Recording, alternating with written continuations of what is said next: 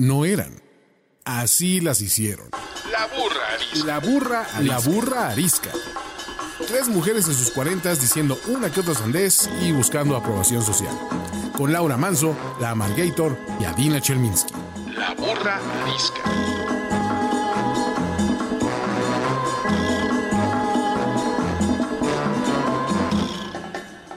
Hola, bienvenidos a este nuevo episodio de La Burra Arisca. Mi nombre es Laura Manso. Yo soy Adina Chelminsky. Yo soy la Margator. Y para empezar, aquí va mi pregunta incómoda. ¿Qué de todos los misterios que la ciencia no ha resuelto eh, a lo largo de la historia y hasta el día de hoy y probablemente nunca se lleguen a resolver, que si te concedieran saber uno, resolver uno, ¿cuál sería? ¿Misterio o crimen? Mi- ¿Qué tal? Ya, de- la mente distorsionada.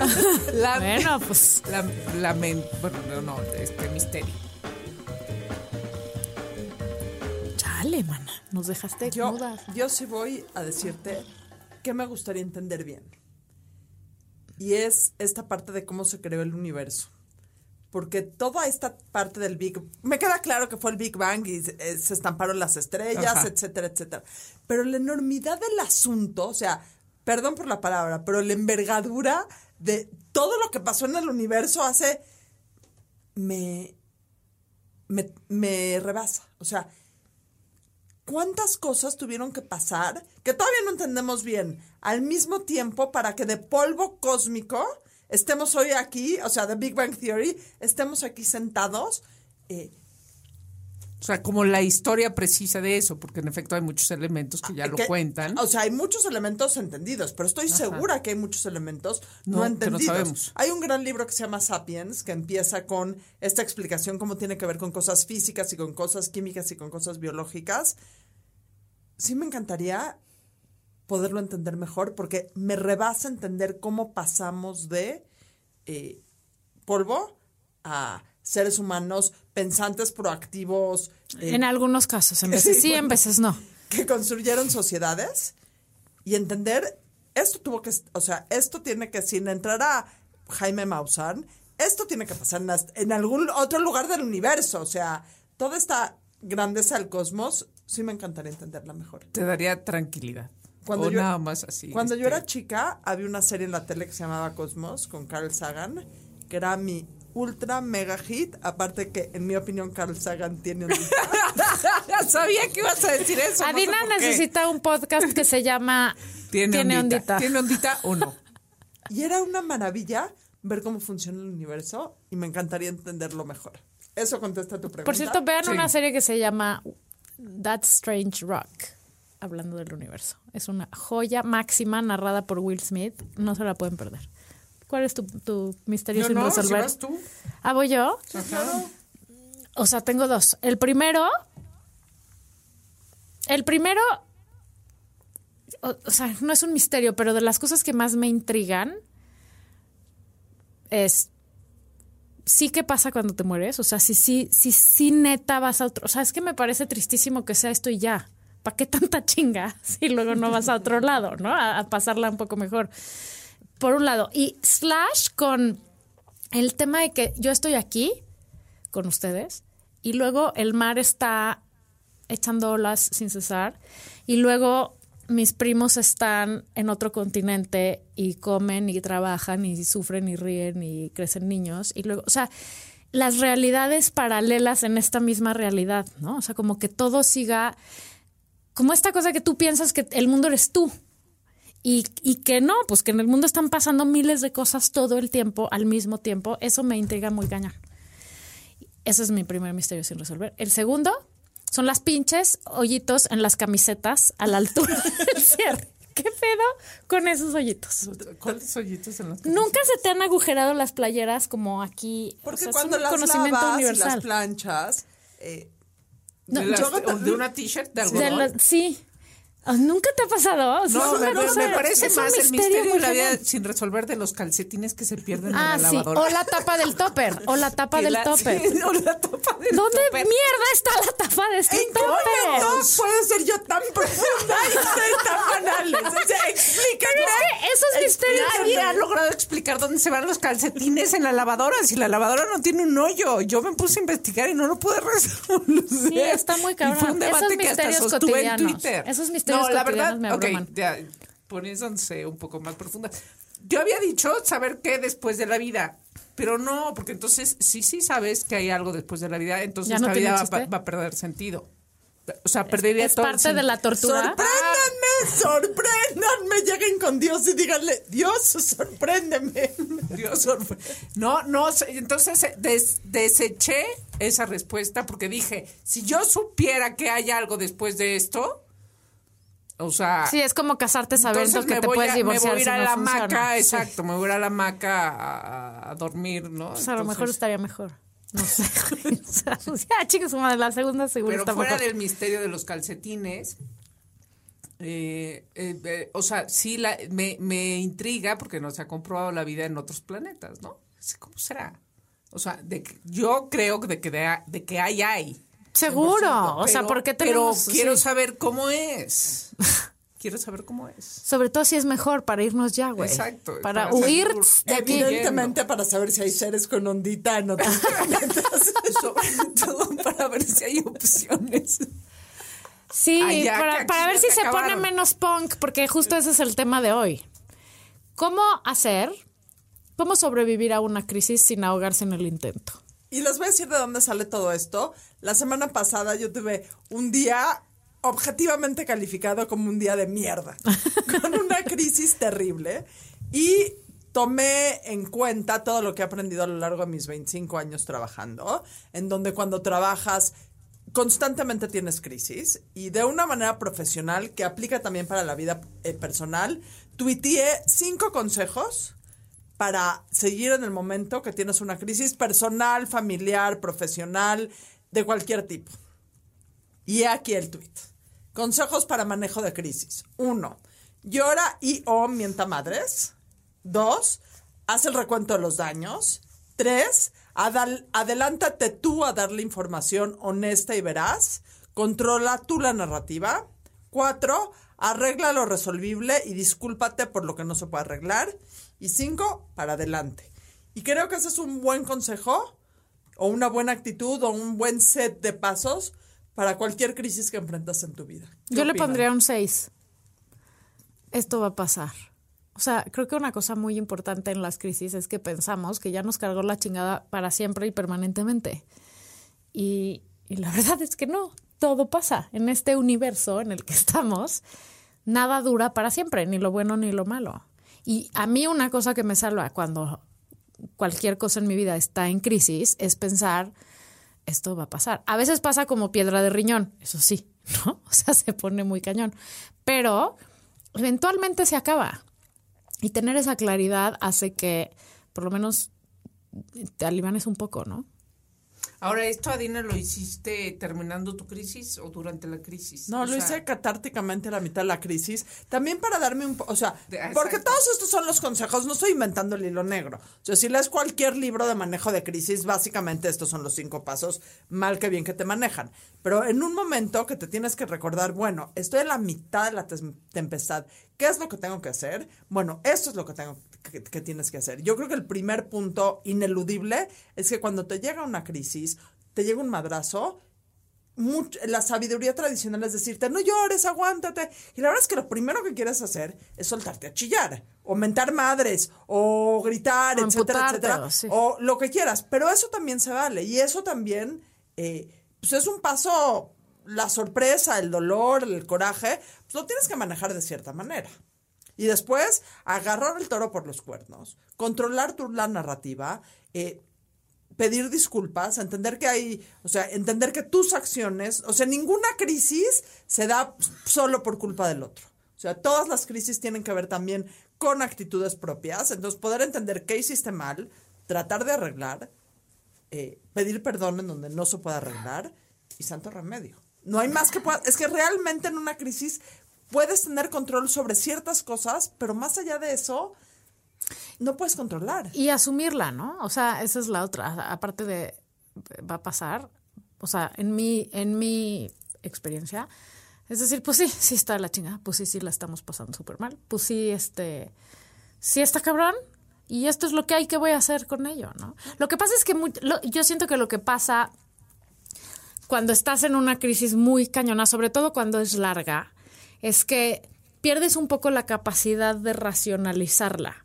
y te pones en modo sobrevivencia. O sea, en mi caso, una crisis que duró unos tres mesecitos, ni siquiera era tan, o sea, no, no te pones a desglosarla tanto, ni a buscar la información, ni a ver, ah, esto es de aquí, ni a juntar puntos. Lo que tienes que hacer es sobrevivir. 100%. Y entonces sobrevives con las cosas cotidianas, en mi caso, hijos, trabajo, súper, este, coche, trabajo, un poco de amigos por acá para reír un poco y, y sacar un poco de presión, pero no te das realmente cuenta de lo que está pasando. La mayor parte de las crisis, las, o sea, su, su, mm, digamos, su riqueza, porque en realidad las crisis son una oportunidad de crecimiento enorme, las ves cuando ya pasaron. Cuando estás ahí, lo único que quieres es no ahogarte, ¿no? Sí, pensando, yo creo que hay muchos tipos de crisis y de momentos y de circunstancias y demás, y, y- y que el recuento de daños, o sea, tu lista es eh, como muy atinada. Sin embargo, yo siempre pienso en esta cosa de eh, no te quedes, no te quedes este, parado, ¿no? O sea, Sí, muévete. sin embargo, hay momentos en que no te queda de otra y... eh, Estate quieto. Estate quieto y, date un chance para pensar. Y el peligro de las crisis largas es que te canses de nadar, ¿no? O sea, yo 100%. pienso que en esta crisis que vive México, ya también como sociedad nos estamos súper cansados de escuchar este, todos los días cuántos, cuánta gente se muere. Entonces, O No que la normalices. la matan, perdón. o que la normalices. Perdón, eh, eh, eh, entonces, es, es que eso es normalizar. Y entonces, el peligro de, que estás en una crisis larga, si dices, ya. Este, ya, Así ya es. me cansé, ya me cansé de reclamar, ya me cansé de cuestionar, ya me cansé. Y yo creo que ese es el peligro por el que estamos pasando como sociedad. En, Como Leonardo DiCaprio en Titanic, que se cansó de nadar y se fue al... se cansó. Ajá, porque y, ahí ya no hay solución, o sea que porque todo va a pasar, sí, probablemente pase, pero pues ya no en, en nuestra generación, no, no sé, no sé, o sea, pero lo grave de esta crisis en la que llevamos años, eh, la sociedad ya se descompuso. eh, y entonces la gente es mucho más violenta, la gente convive menos, la gente tiene unos lazos eh, terribles, eh, ¿no? Como consecuencia de la guerra contra el narco pero también como sociedad dices, ¿y ya qué? ¿No? O sea, que eso es... Y entonces ahí solo un elemento externo, supongo, te podría ayudar a salir de ella, ¿no? Y por eso necesitamos vida en otros planetas, para que vengan O, a o- sacarnos. o un terapeuta, ¿no? Justamente. Pero sí. en, el, en el caso de la sociedad mexicana, ¿qué? O sea, necesitamos algo externo que nos venga a salvar Bruce o Willis, que amenazar. venga Bruce Mira, Willis y ah, nos salve, güey. O sea, yo sí creo que tendríamos eh, algo externo que nos amenace como sociedad, entonces nos ayudaría a en serio unirnos y resolver las broncas que tenemos, porque si no, no podríamos estar fuertes. Y, y luego también una cosa que pasa es que las crisis, o sea, a veces necesitas llegar lo más bajo, el, el tipiquísimo cliché de tocar fondo. O sea, llegar allá lo más culero del ¿qué es tocar inframundo. fondo?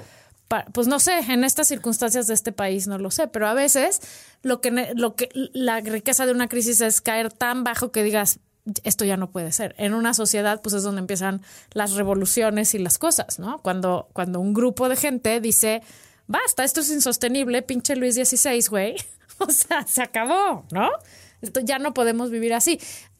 Ojalá no tengamos que llegar nunca aquí a, ese punto, pero a ver, si nos vamos a las feministas que están rayoneando lo que pueden y que estoy de acuerdo, yo no estoy nunca a favor de la violencia, pero por otro lado digo, pues cómo putas madres nos van a oír si no hacemos cosas drásticas, que mandando minutas, o sea, lo hemos dicho mil veces, ¿no?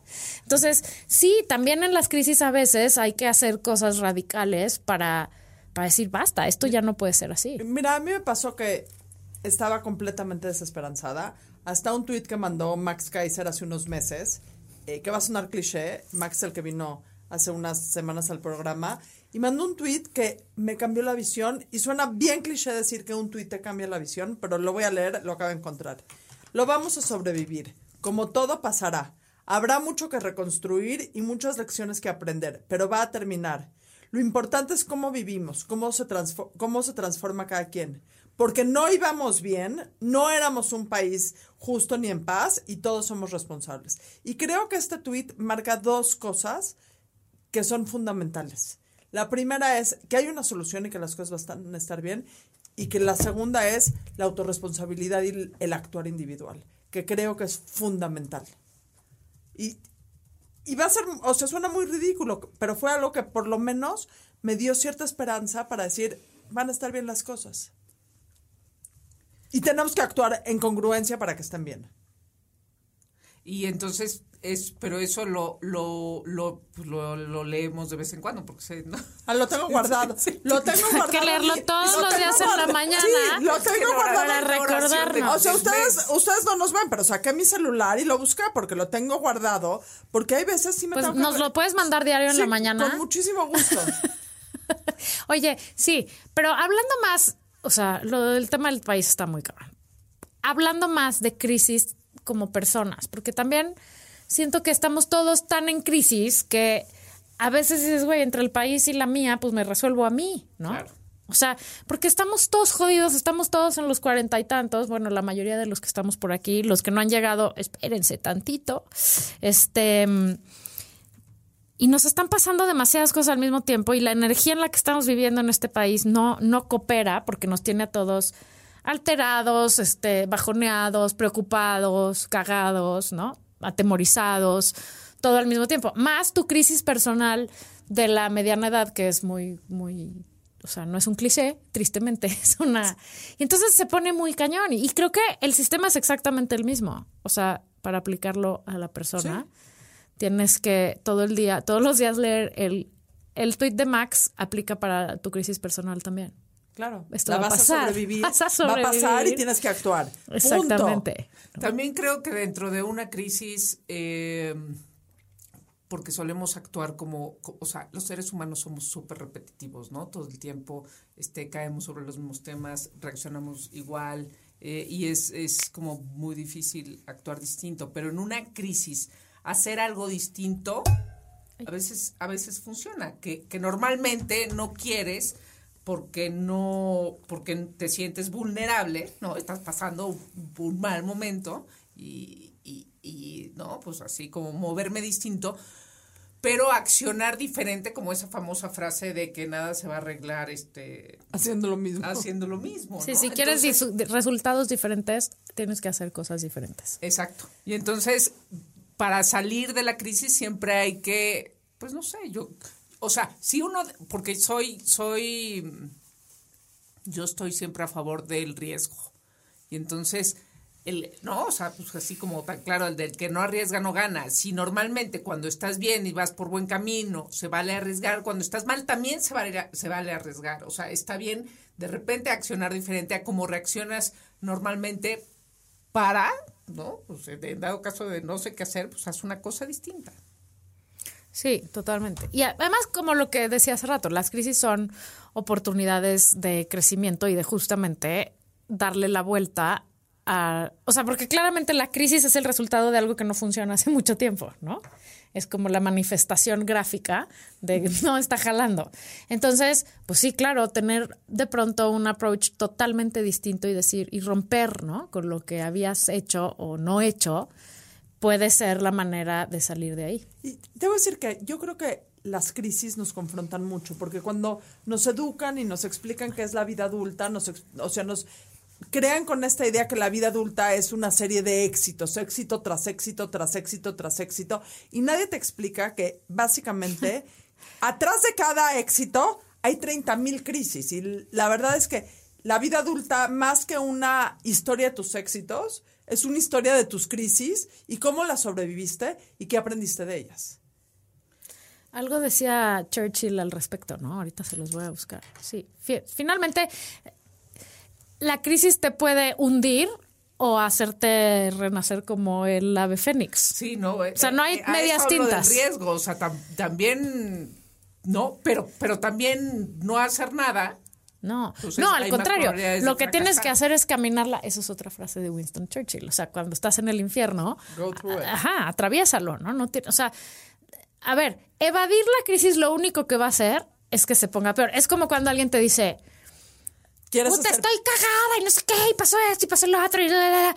Tranquila, no mames, cabrón, te mato, ¿no? O sea, tranquila, cálmate. O sea, nadie en la historia de la humanidad se ha calmado porque le digan cálmate. Al contrario, es como echarle gasolina a una persona totalmente desgobernada. O sea, pero tienes que asumir eso y tienes que caminar por ahí. No hay de otra. O también se puede, sí es cierto que sí hay de otra. Puedes evadirla y entonces lo único que va a pasar Es es que se va y se va a poner peor, porque no va a desaparecer. Tristemente, no es de los misterios sin resolver de la vida, ¿no? O sea, una crisis que evitas se vuelve un problema que te va a perseguir el resto de tu vida. Estaba pensando en una, ¿no? En un ejemplo de, de crisis. Y yo, yo creo que el primer eh, caso eh, de crisis que yo atendí eh, como a nivel profesional fuerte fue cuando, cuando eh, me dijeron que si quería, mm, quería dirigir la revista Quién. La revista Quién, para quien no lo sepa, eh, este fue un fenómeno eh, en el mundo editorial muy fuerte, eh, una de las revistas más vendidas, no solo a nivel de ejemplares vendidos, sino también a nivel de, publicidad. Y, cuando la revista Quién nació en 2000 y en el 2007 empezó, empezó su crisis, ¿no? Su crisis de historia o su este, historia de vida. ¿no? Dicen que las crisis son cada siete años, o sea que en este Ah, ¿sí? caso sí. Quedó bueno, pues entonces que cayó perfecto. Yo entré aquí en a finales del 2010, pero no, la crisis empieza por varias cosas. Por un lado, eh, porque llega Ola a México y Ola trae una fórmula distinta y entonces a Ola se le se le mm, eh, Ola paga normalmente su fórmula, ¿no? Y es una marca internacional. eh, Ola paga a la gente por estar en su portada, ¿no? Entonces le paga a Luis Miguel por salir en la portada, ¿no? Le paga. Ah, mira, no sabía Ya eso. no, y este, pues, también ha tenido su propia crisis la, la, este, la marca Ola, ¿no? Pero eh, ¿quién jamás había pagado este, por estar en portada? Al contrario, era un ¿La gente te honor. pedía que les pagaras? Y, pues, hay- o sea, Luis Miguel sí. Luis Miguel sí pedía que le pagaran por salir en la portada. Pinche gordo mal pintado. Adina, ¿no? Pero entonces, Wannabe was. uno, eso, y luego este comienza la era internet, donde todo lo cambia, y entonces el paparazzi se va a la fregada, y, y quién parte de la fórmula era eh, tener paparazzi, ¿no? Y entonces eh, el paparazzi viene en picada. Y entonces, cuando, cuando eh, o sea, esas eran las circunstancias de la industria que, que, te- o sea, que, que la tenían empezando a sufrir, o sea, pero bueno, a ver, una gran marca y empezando a sufrir, ¿no? Eh, y entonces dije, pues, ¿qué, se hace con esto? O sea, ¿qué se hace? Porque ya está internet y esto no, no, no da vuelta atrás. Y, eh, o sea, quien había lanzado de todas maneras su sitio de quien.com y eh, muy exitoso y le iba muy bien, etcétera.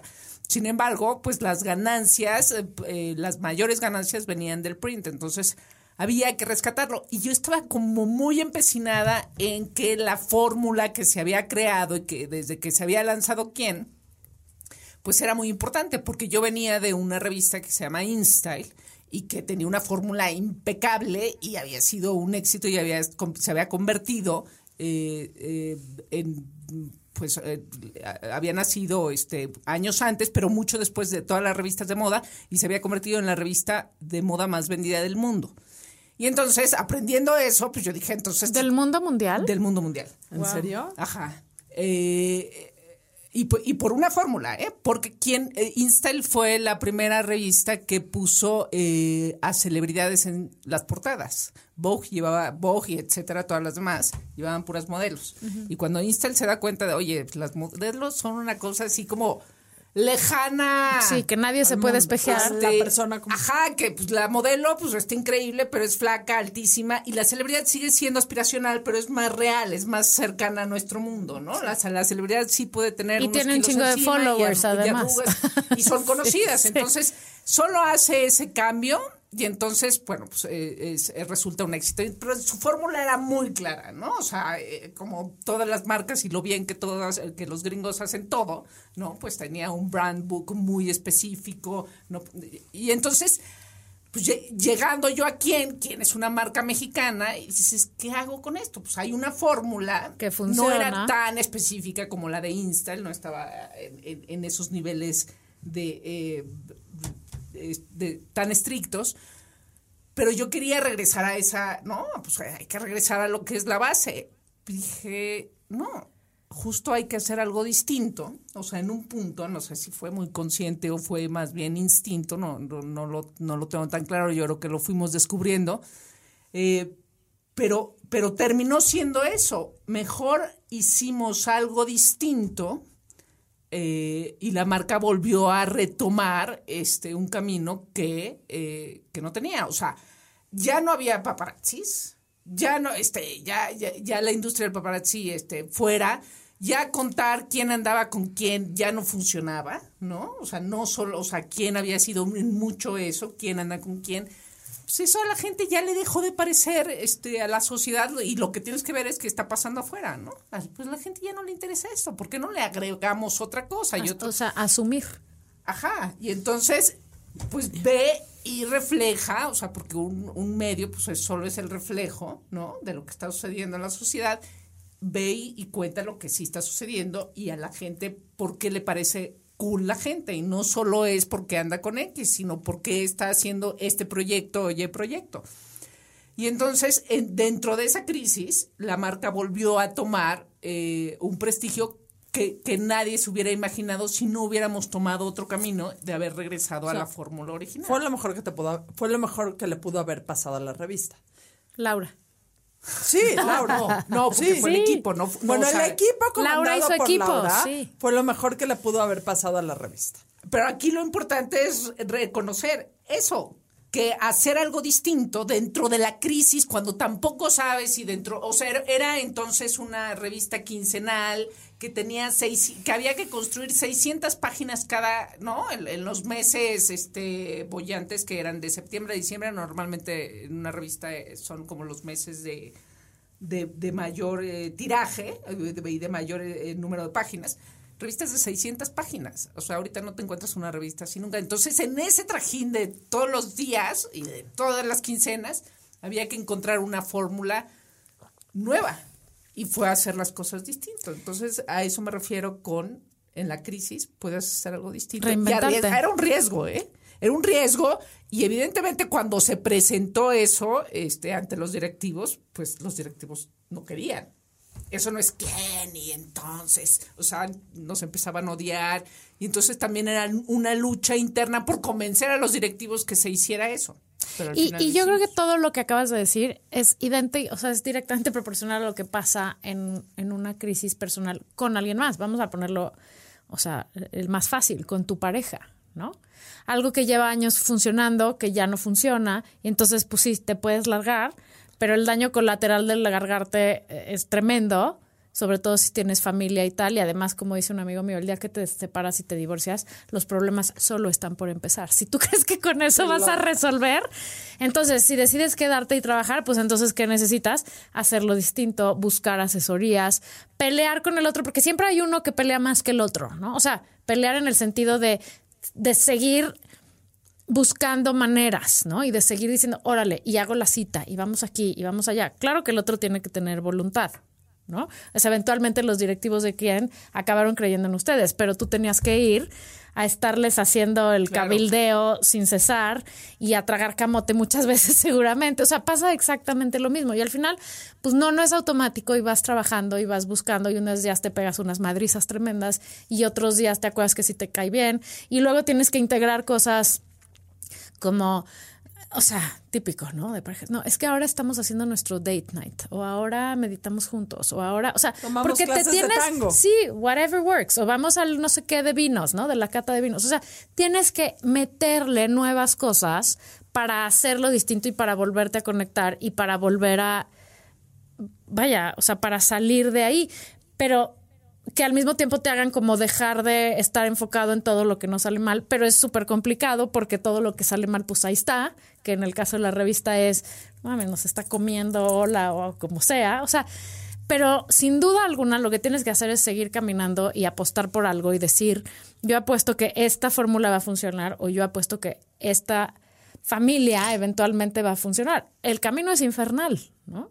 Y puede no Y nada funcionar. te lo Y, asegura. y además, no exactamente. funcionar, o sea, Puede no Aquí funcionar. estamos, uno platica sus historias de éxito. Manejé una crisis muy bien y me fue increíble, etcétera. Pero por cada historia que tenemos de platicar de manejé una crisis Sí. fen- fenomenal. y Hay varias que no piola, salieron. Que hay que hacer un episodio de eso, de tu- de tus peores errores y tus peores fracasos. Hay muchísimas historias de crisis que te fue a la chingada y que no porque te haya ido de la chingada en la crisis, quiere decir que no hay una lección en ella que a fin de cuentas tuvo un efecto secundario o un efecto colateral positivo para la vida. Yo creo que, o sea, y cuando tratas con emprendedores o en todo este ecosistema del emprendimiento, aprendes una cosa, la crisis no es lo opuesto al éxito, la crisis es una parte intrínseca, inseparable e innegable del éxito. Entonces, necesitas tener crisis, necesitas tener esos momentos en lo personal, en lo profesional, con tu pareja, con tu trabajo, para decir, tuve estos momentos de crisis que hicieron que llegara a mejorar mi relación de pareja, a hacer una mejor revista, a ser una mejor persona, a lograr esto, a lograr lo otro. Y si no lo logré, por lo menos ya aprendí cómo no era, Ah, ¿no? Pero efectivamente, el éxito es solo una colección de fracasos. O sea, es un fracaso tras otro, pelándotela, básicamente. Muchos, de hecho, son más fracasos que éxitos Claro, en la vida. claro. En la vida en general. Es, Alguna vez leí en alguna parte una definición que me encantó, que era que cuando tú ves un álbum familiar, siempre ves puras fotos de momentos felices. Pero entre un momento y otro hay un chingo de malos momentos, güey. Y el chiste, o sea, el meollo de la vida es entender que al final, en vez de estarte enfocando en lo malo, al final lo que tienes que ver es ese álbum y, y balancearlo positivamente, ¿no? Y decir, pues sí, sí ha estado la chinga, pero mira al final el resultado de cuántas fotos bonitas de momentos felices tenemos. El otro día justamente una amiga decía, es que mi papá me enseñó, o sea, que en la vida, ¿no? Por este 20 o 30 veces que, que, que, que fracasas o que lloras o que tienes un mal momento, hay uno feliz. Espectacular. Pero, y es cierto. Es que la felicidad está overrated, güey. La verdad, No, pensamos que hay que estar es que felices es- todo el es- tiempo. Es, dosis, es en, en dosis muy pequeñas. O sea, la verdad, la vida es más chinga que, que, la vida es chinga. que fin. placer. Mi o papá- sea, mi sí papá puedes ten- buscar muchos placeres, pero, pero ese, o sea, si haces la suma, es cierto. Entonces, por eso también, cuando es buena, pues enjoy it. Y por eso hay que, perdóname, hay que dejar de estar pataleando contra los malos momentos, porque yo creo que cuando somos más infelices es cuando estás obsesionado porque pase la pinche crisis. O sea, en vez de decir, güey, me relajo, disfruto, hago lo que tengo que hacer y entiendo que esto va a pasar, en vez de estar, pero que no me pase, pero que no me pase, pero esto está horrible, pero ya no puedo, pero ya me cansé. Flow. Flow. O sea, hay que aprender a aflojar y a decir, güey, hoy estuvo de la chingada. Iba a decir peor, pero hoy estuvo de la chingada. ¿Qué hay peor que chingada? De la verga. Pues. Exclamó No, la pero bueno, princesa. no era necesario. Exclamó la princesa. Ok, sí, hay días que están así. Para que tu mamá no te critique. Exacto, Uy, porque ya mi mamá te está tienen que ayudando, sa- ya me di cuenta que mi mamá me sigue en Instagram y estoy muy preocupada, me va a regañar. No, deja tú que escucha estos podcasts. Va a decir que qué tipo de amistades tengo. Mi papá tiene una frase que es que él ha tenido proyectos como pelo tiene en la cabeza y éxitos como dedo tiene en la mano. Y es un hecho, eso es la vida. Tienes planes, proyectos, relaciones, amistades, así como pelo tienes en la cabeza. Y la verdad es que los éxitos que tienes en la vida son contados. Y eso no los hace menos buenos. Y eso no hace la vida menos disfrutable.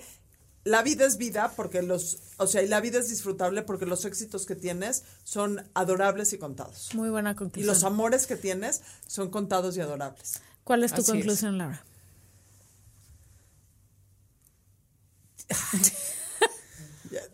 Sí, La mía, la mía es que el éxito en realidad es entender que it is what it is. O sea, esto es lo que hay y aprender a, a lidiar con lo que hay cuando hay y a disfrutar los buenos y los malos y a entender que eh, esta cosa que más me gusta de los budistas, la impermanencia. O sea, saber que todo va a pasar, lo bueno y lo malo. Entonces, cuando estés en lo bueno, disfrútalo. Y cuando estés en lo malo, pues chingale, güey. Y también entiende que no vas a estar en lo malo forever. Y eso es el éxito.